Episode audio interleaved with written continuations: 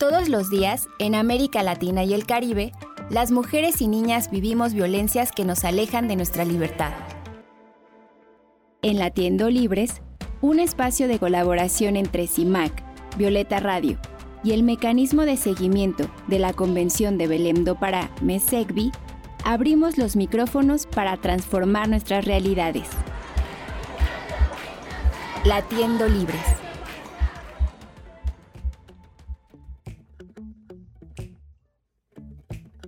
Ya estamos en Latiendo Libres, es un gusto saludarles esta mañana.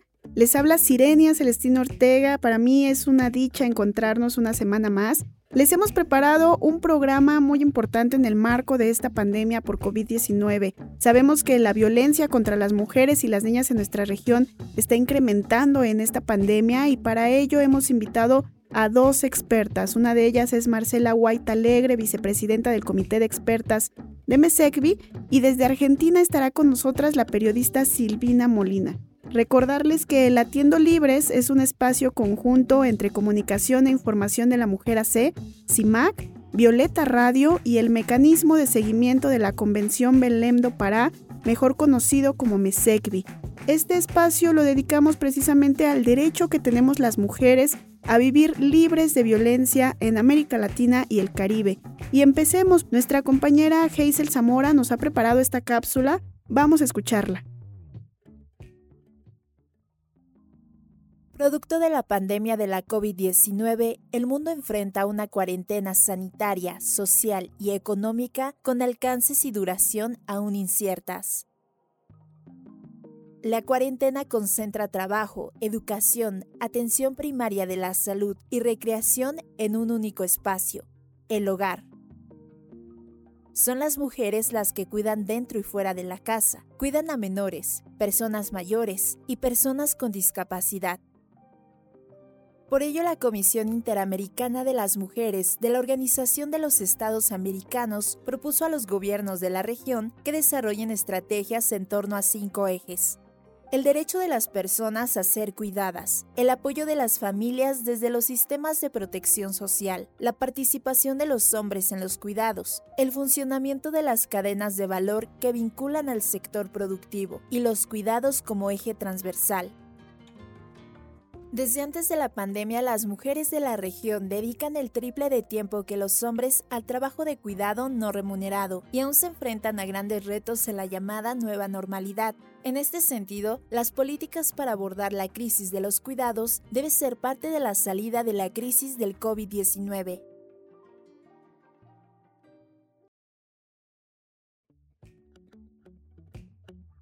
Muchas gracias, Geisel Zamora, por esta información. Nos interesa también escucharles qué saben de su país, incrementó la violencia contra las mujeres en sus países. Por favor, háganos saber sus reflexiones en este tema. Eh, tenemos un número de WhatsApp 55 51 97 78 89. Se los repito, 55 51 97 78 89. Y también en nuestras redes sociales estamos en Twitter y Facebook como arroba mesecvi y arroba prensa arroba mesecvi, arroba prensa Y es acá también en la cuenta de Twitter de Mesecvi donde podrán encontrar una convocatoria que está abierta justo ahora para invitar a las organizaciones de la sociedad civil a incorporarse en el registro de organizaciones de la OEA. Este registro busca que participemos las organizaciones de la sociedad civil en los procesos de evaluación de los países, pero también que demos seguimiento a las recomendaciones que emite el comité y su implementación en estos países. Entonces pueden escribirnos a arroba mesecvi, ahí está también la convocatoria. Ya tenemos a nuestras invitadas de este día y quiero contarles que las medidas para hacer frente a la pandemia por COVID-19 incluyeron, entre otras, un confinamiento obligado que ha colocado a las mujeres en el encierro, lo que les ha significado también un alto riesgo de ser víctimas de violencia. El año pasado, en 2020, el Comité de Seguimiento de la Convención Belém do Pará emitió un informe en el que recabó información de los países de la región sobre los avances en materia de prevención de la violencia contra las mujeres y tras esta revisión emitió recomendaciones. En este informe del MESECBI señala precisamente que la pandemia provocada por el COVID-19 obligó a millones de mujeres y niñas a encerrarse con sus agresores y a disminuir sus posibilidades de protección y denuncia. En este contexto, la mayoría de los estados reportaron un aumento de las llamadas a las líneas de emergencia y de atención para mujeres víctimas de violencia. Sin embargo, también al mismo tiempo fue disminuyéndose la formalización de las denuncias. A casi dos años de esta pandemia nos parece muy importante reflexionar sobre esta realidad que viven las mujeres en América Latina y el Caribe y por eso es un gusto recibir este día a Marcela Huayta Alegre, vicepresidenta del Comité de Expertas del Mecanismo de Seguimiento de la Convención Belém do Pará.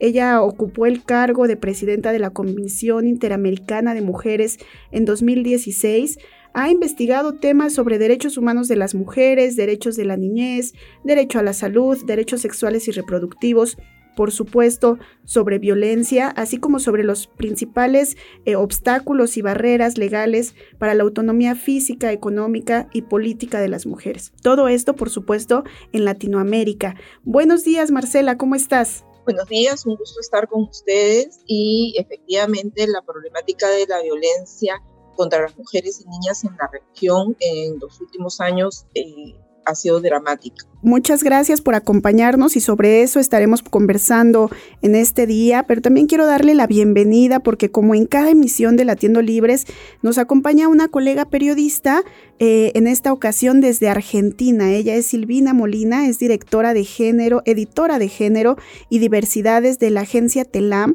autora de guías de periodismo, consultora de organismos internacionales y también es docente. Bienvenida Silvina, ¿cómo estás? Muy bien, muchísimas gracias por la invitación. Siempre es un placer compartir estos espacios con ustedes. Gracias por acompañarnos a ambas y si les parece, pues comencemos porque me gustaría iniciar esta entrevista con Marcela precisamente preguntarte cómo es que surge la urgencia de sacar este informe, qué pasa en la pandemia que nos hace mirar nuevamente y hacer lectura sobre la violencia que están viviendo las mujeres en esta pandemia. Efectivamente, eh, en la pandemia, muchos de los estados eh, optaron por el confinamiento en eh, los domicilios y esto para nosotros fue una voz de alerta, puesto que sabemos que un lugar eh, peligroso y de riesgo para las mujeres es el hogar porque muchas veces están conviviendo con agresores.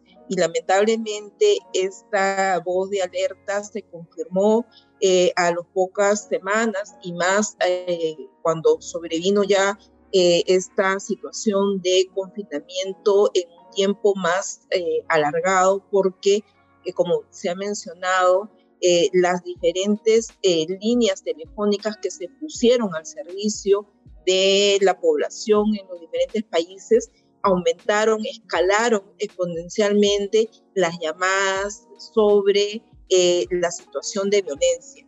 Entonces, esto eh, nos confirmó esta situación eh, en donde las mujeres tenemos y enfrentamos riesgos en, en, los domicilios cuando convivimos con quienes en algún momento pueden ser agresores. Tengamos en cuenta que en la región hay seis de cada diez mujeres unidas han sufrido una situación de violencia en relación de pareja, tres de cada diez una situación de violencia física y estos son promedios que esconden eh, situaciones mucho más dramáticas en, eh, digamos, en, determinados países o en determinadas regiones dentro de los países. Marcela, el, el informe tiene algunos datos muy interesantes dice que el 67% de las mujeres experimentó algún tipo de violencia a lo largo de su vida, que 34 mujeres de cada 100 reportaron agresión en los últimos 12 meses, o sea, meses de pandemia,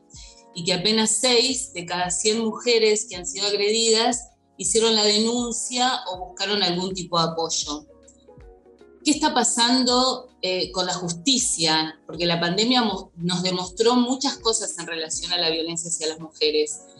Eh, y una de las situaciones que dejó visibles los problemas que tenemos en nuestros sistemas judiciales. ¿Qué aprendizajes han encontrado ustedes?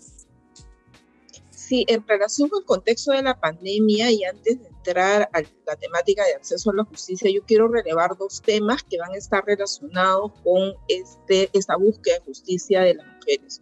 Un primer tema es que eh, durante este tiempo ya extendido de pandemia hemos identificado que eh, han disminuido las denuncias de violencia en relación de pareja, pero eh, las denuncias que sí se siguen haciendo y que han aumentado en el último tiempo es, sobre violencia sexual a menores, adolescentes y niñas especialmente. ¿Y esto qué nos dice? Y es que eh, puede ser que las mujeres eh, opten por no acudir por la situación de, pandemia frente a denuncias que les pueden atañar a ellas, pero cuando estamos frente a situaciones de violencia sexual, esto sí se prioriza y hay un aumento, lamentablemente, de denuncias de violencia sexual contra nuestras adolescentes y nuestras niñas. Y otro fenómeno que también se ha observado en este contexto de pandemia es el tema de la desaparición de mujeres y eh, menores de edad, también niñas y adolescentes, que eh, necesita ser profundizado por parte de los estados porque eh, en una situación de confinamiento, a pesar de lo estricto que puede haber sido, han continuado eh, situaciones de desaparición y ha aumentado la correlación entre las denuncias de mujeres desaparecidas y feminicidios. Entonces, todo esto nos da una lectura muy, como decía antes, eh, muy dramática de qué está pasando en la región. Y a tu pregunta sobre este reto del acceso a la justicia, eh, si bien debemos reconocer que en nuestros países los mecanismos de la mujer y los mecanismos de justicia han tratado de poner al servicio eh, de toda la población y especialmente de las víctimas de violencia canales, eh, digamos, online para recibir denuncias, también debemos observar que en muchísimos casos hay problemas de eh, integración de los diferentes canales y de las diferentes instituciones que atienden estos casos. ¿A qué me refiero? Que de repente se hace una denuncia en la comisaría, pero el sistema de las comisarías o las delegaciones de policía no está interrelacionado con los sistemas informáticos eh, de los ámbitos judiciales y por lo tanto no puede pasar el expediente electrónico y tiene que pasar el expediente físico y todo esto demora y hace que la respuesta a el pedido de ayuda y los mecanismos de protección sean sumamente lentos. Entonces, ahí hay un, problema que eh, eh, tiene que ver con esta integración de los diferentes sistemas, de las diferentes plataformas digitales de las instituciones. Y por otro lado, eh, hay todavía una estereotipos de género que se filtran en la administración de justicia y que lo que hacen es sospechar de la conducta de las mujeres, haciendo que muchas veces eh, o se archiven los casos o eh, se absuelvan a los agresores, teniendo entonces un mensaje fuerte de impunidad. yo creo que eso se está corrigiendo. Hay un trabajo que quiero reconocer también dentro de los poderes judiciales de nuestros países. Se está eh, tratando de eh, abordar esa problemática de los estereotipos de género, pero aún hay muchísimo trabajo que hacer.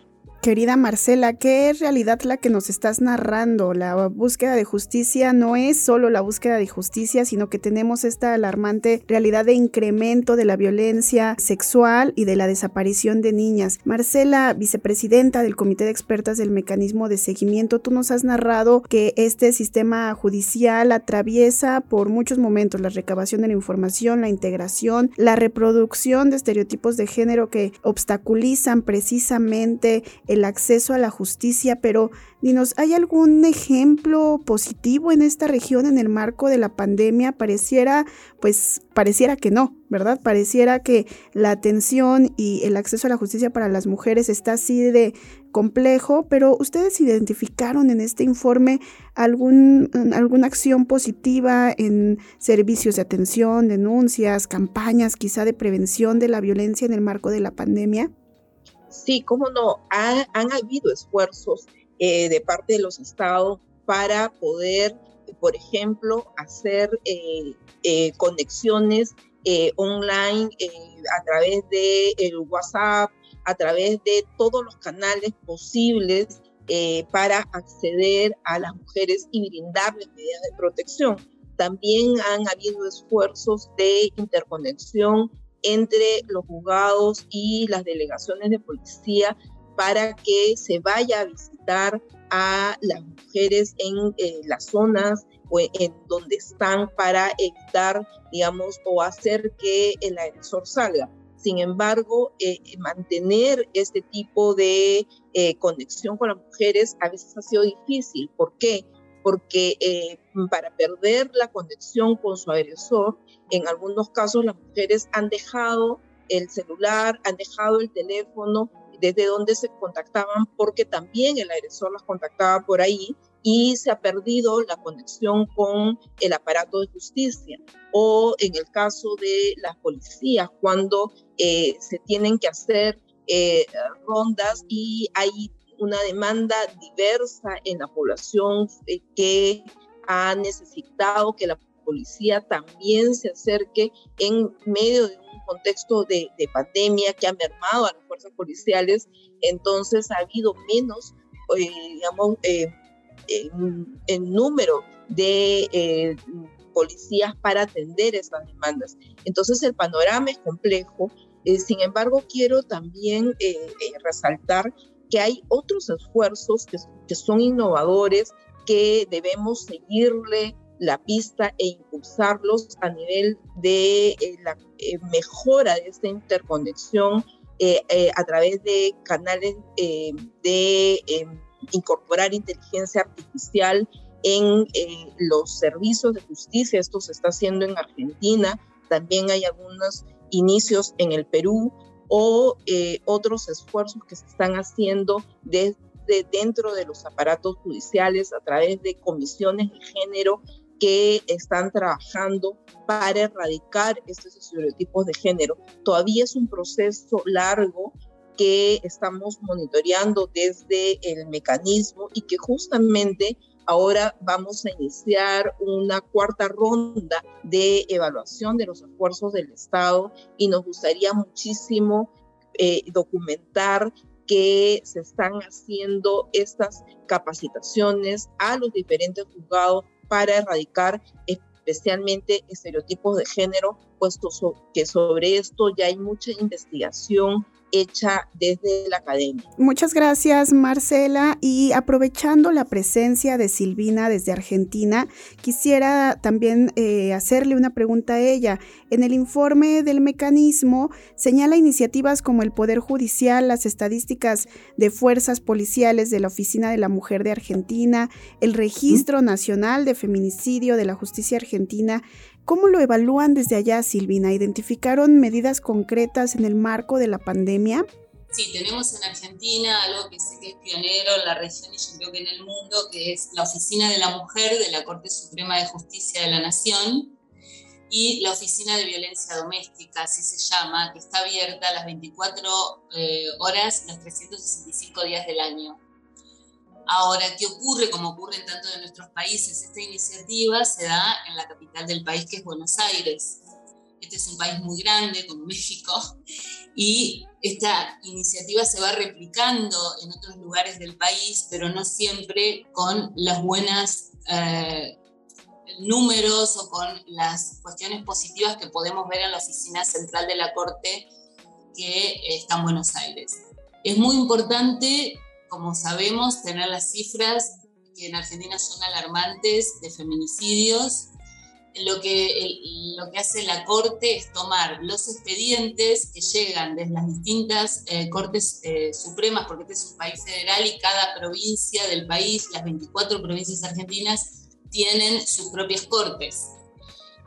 Entonces mandan esos expedientes de juzgadas, de hombres juzgados por homicidio y feminicidios, y con eso nos dan una estadística, que el problema que tenemos a nivel informativo es que esa estadística, que es muy seria porque está centrada en expedientes judiciales, nos llega, llega un año atrasada. Es decir, vamos a tener las del 2021 seguramente eh, entre marzo, abril, mayo del 2022. Y después la he escuchado con mucha atención a Marcela y tenemos un grave problema de estereotipos de género en la justicia argentina. Lamentablemente siguen siendo noticias jueces y jueces que aplican la perspectiva de género cuando tendría que ser la normalidad, ¿no? que todos los fallos tuvieran perspectiva de género.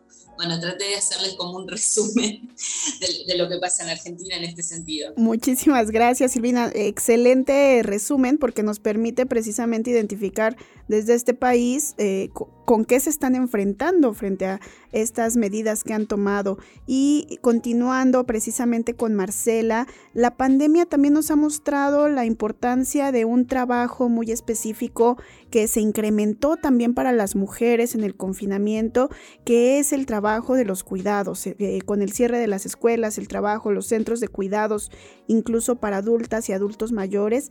¿Qué ocurrió con estas cargas desproporcionadas de cuidados que recibieron las mujeres? ¿Tuvieron algunos ejemplos en los diferentes países de atención a esta problemática específica?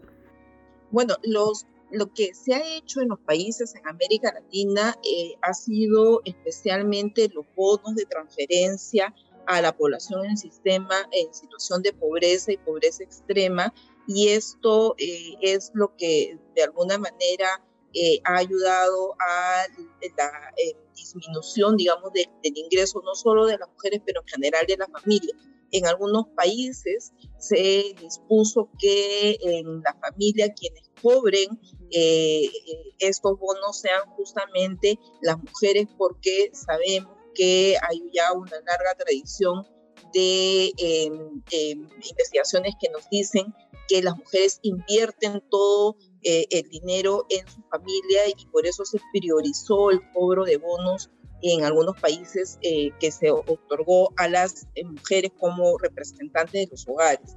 Esto, sin duda, la carga de cuidado es enorme y ahora se está discutiendo cómo los estados deben atender esta enorme carga de cuidado que ha hecho que las mujeres salgamos del mundo laboral sin pretensión de eh, eh, regresar en, el corto plazo, porque en, en muchos países el regreso al sistema educativo de nuestros hijos y nuestras hijas ha sido lento. Y por otro lado eh, hay situaciones difíciles cuando se ha retomado el tema del colegio y hay contagios y cierran las aulas. Entonces, está siendo muy difícil para las mujeres, pero eh, sí se está considerando este tema, digamos, se ha puesto en la agenda pública y se está considerando que el trabajo de cuidado es un trabajo que efectivamente tiene que estar siendo eh, en algunos casos remunerado, pero en otros casos reconocido por los estados eh, a través de este tipo de transferencias. En este momento hay una gran discusión en casi todos nuestros países de cómo eh, atender este, esta carga de cuidado que está especialmente en hombros de las mujeres. Bueno, los cuidados, ¿no? Decimos, son la raíz eh, de las desigualdades y, y de la violencia, ¿no? Las desigualdades inician las violencias. Y ahora en esta supuesta nueva normalidad que, hablamos, de que estamos retomando de a poco la presencialidad laboral, la presencialidad en las escuelas, en los aprendizajes. ¿Qué, ¿Qué, aprendizaje precisamente nos ha dejado la pandemia, Marcela, sobre lo que es la prevención y la atención de la violencia hacia las mujeres y las niñas en nuestras Américas? Nos ha dejado varias lecciones. Eh, la, la primera es que a pesar que hemos avanzado en América Latina muchísimo en términos de normatividad, políticas y protocolo, todavía creo que eh, falta profundizar muchísimo el trabajo con eh, los varones. este tema es un, gran reto todavía porque eh, si bien hay canales de denuncia y hay ya protocolos y hay estudios, la violencia no cesa, sino que se transforma. Y hay nuevas modalidades de violencia ahora a través del ciberespacio.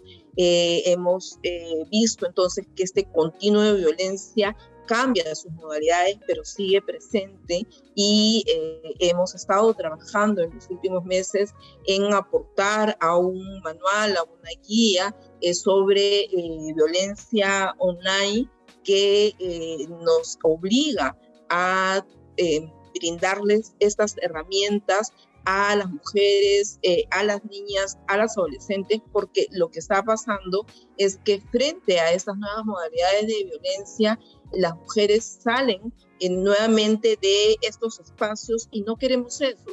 Queremos que las mujeres permanezcan en los espacios online. Necesitamos que eh, se eh, apropien de estos nuevos espacios y más bien erradicar la violencia eh, en el mundo virtual. Y para esto también necesitamos regulaciones desde los estados. Pero yo diría que el gran reto de la prevención de la violencia es el trabajo con los varones, puesto que eh, permanecen eh, siendo agresores eh, y esto es algo que necesitamos trabajar y cambiar como sociedad. Muchas gracias Marcela y ya nos has dado algunas pistas desde el trabajo con los hombres, la erradicación de los estereotipos por supuesto, pero quisiera preguntarle a ambas eh, y que podamos llegar hacia el final de este, esta entrevista, pues la pandemia no ha concluido, no sabemos cuánto tiempo más tendremos esto, ¿cómo nos mantenemos alerta? ¿Qué acciones podemos tomar?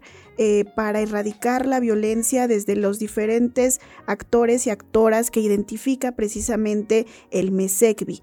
Eh, Marcela. Bueno, yo creo que tomar conciencia es un elemento que todavía sigue siendo importante para las mujeres. Todas estamos en riesgo y necesitamos saber que esto es algo que nos puede pasar. Ninguno de nosotros está libre y es más, eh, es probable que muchas de nosotros seamos víctimas o hayamos sido víctimas de un acoso escolar, un acoso laboral, un acoso callejero, un acoso en el transporte, cuando no de violencia en la relación de pareja. Entonces, necesitamos desarrollar un pensamiento estratégico en mujeres, adolescentes y niñas, saber que esto es algo eh, que en conjunto como sociedad tenemos que eh, erradicar, pero que necesitamos hablar de esto, necesitamos saber cuáles son los canales de denuncia, cuáles son nuestros derechos y acompañar eh, a especialmente, yo quiero poner un énfasis en las niñas y adolescentes para que ellas puedan tener estas habilidades eh, eh, y no esperar a que les sucedan situaciones de mayor envergadura. Entonces necesitamos hablar. Las mujeres eh, hemos aprendido y, necesitamos ahora transmitirle y llegar a todas las poblaciones, también aquellas que tienen otra, otro idioma, otro lenguaje o grupos que por algún motivo tienen menos acceso a estos canales, llegar a ellas, llegar a todas para que conozcan que esto no es su culpa, que esta es una situación en la que, hay muchas organizaciones eh, que estamos trabajando y en particular en mi rol de vicepresidenta del comité de expertas que monitorea la Convención contra la Violencia en la región de América Latina, yo quiero eh, dirigirme a las organizaciones de la sociedad para que estén en contacto con nosotras y nos digan, nos den sus ideas,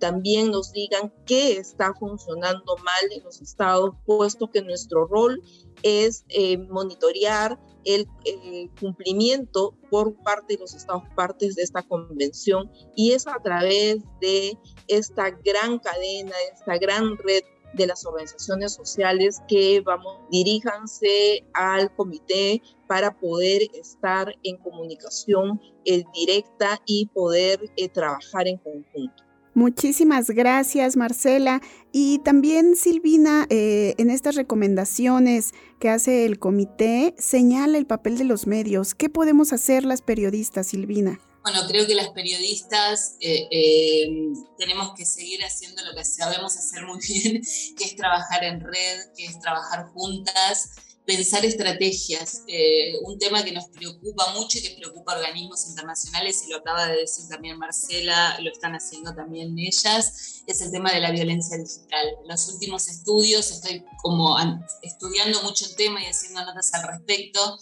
Los últimos estudios que se han hecho a nivel de UNESCO, de, organismos internacionales y de, y y de organizaciones periodísticas, demuestran que las más agredidas en las redes sociales, o sea, las que sufrimos mayor violencia de género en entornos digitales, somos las periodistas y las políticas y las mujeres públicas, es decir, que utilizan las redes sociales para dar a conocer sus ideas.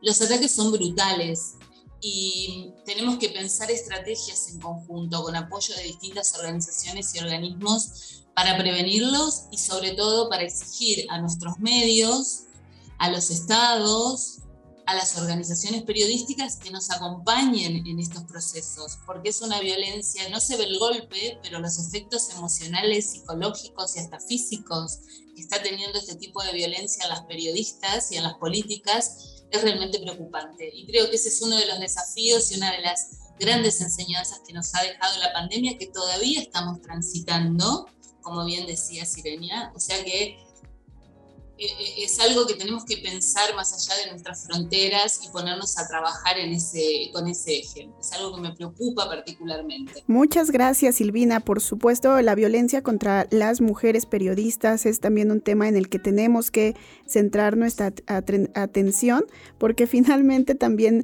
eh, somos quienes damos a conocer precisamente estos avances para el ejercicio de los derechos humanos de las mujeres. Muchas gracias por acompañarnos esta mañana, Marcela Huayta Alegre, vicepresidenta del Comité de Expertas del Mecanismo de Seguimiento de la Convención Belemdo para Gracias a ustedes y estoy muy contenta de haber acompañado este programa eh, en el día de hoy. Y muchas gracias también, querida colega Silvina Molina, editora de Género y Diversidades en Agencia TELAM. Muchísimas gracias, un placer, siempre es tan bueno encontrarnos, escucharnos, aprender unas de otras. Tenemos ahora el corte informativo, vamos con las noticias de América Latina y el Caribe. Nuestro latir por América Latina.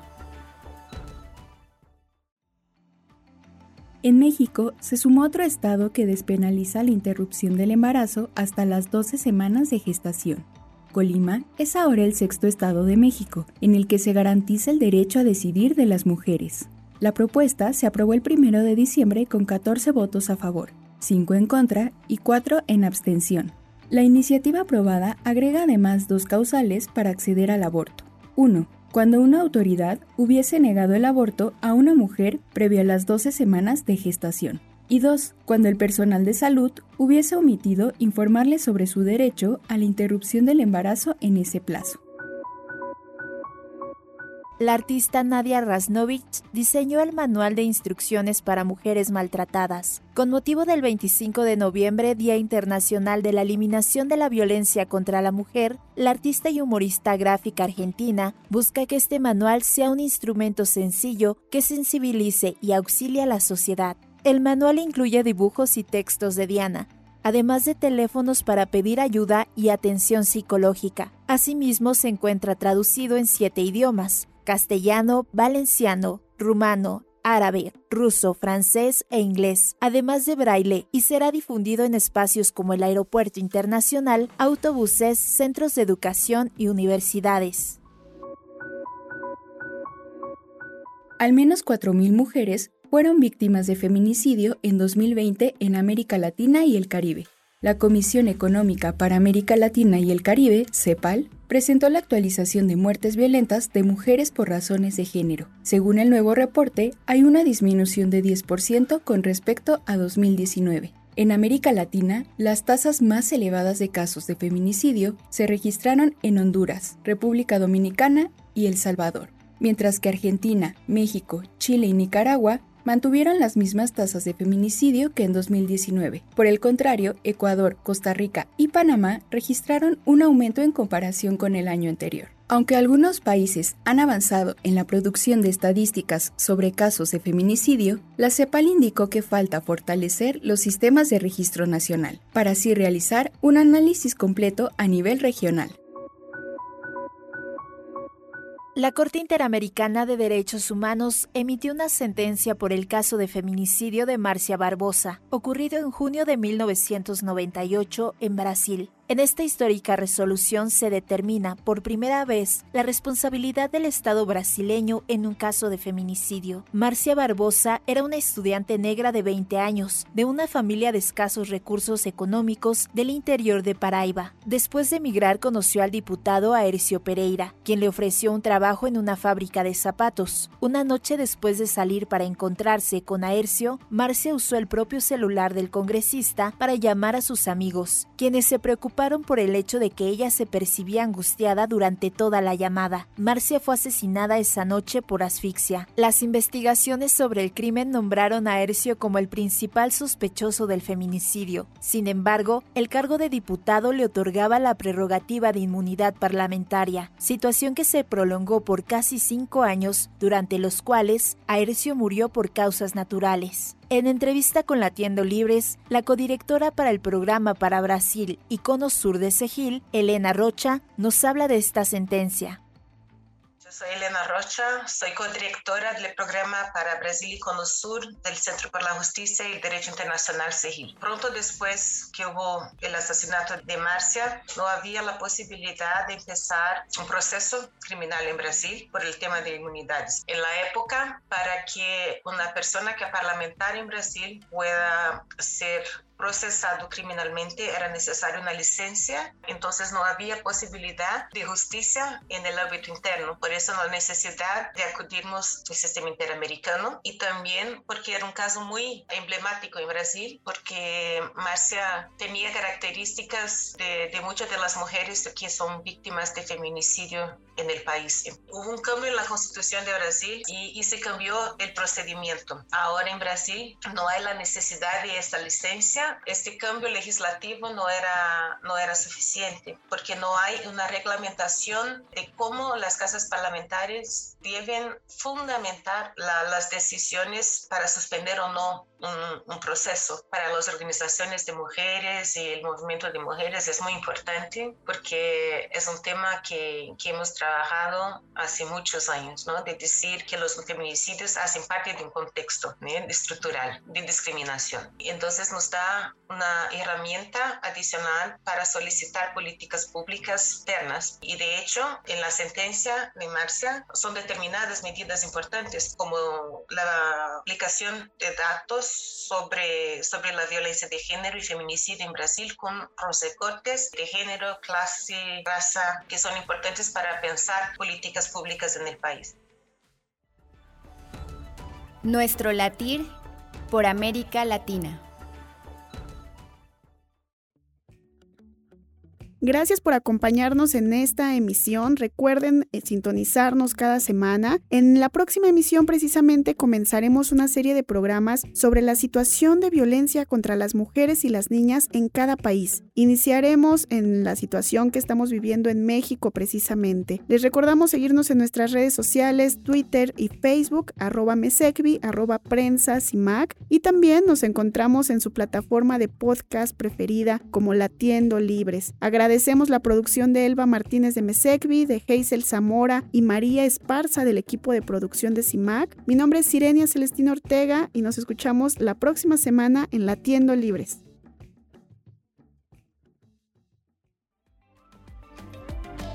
Latiendo Libres.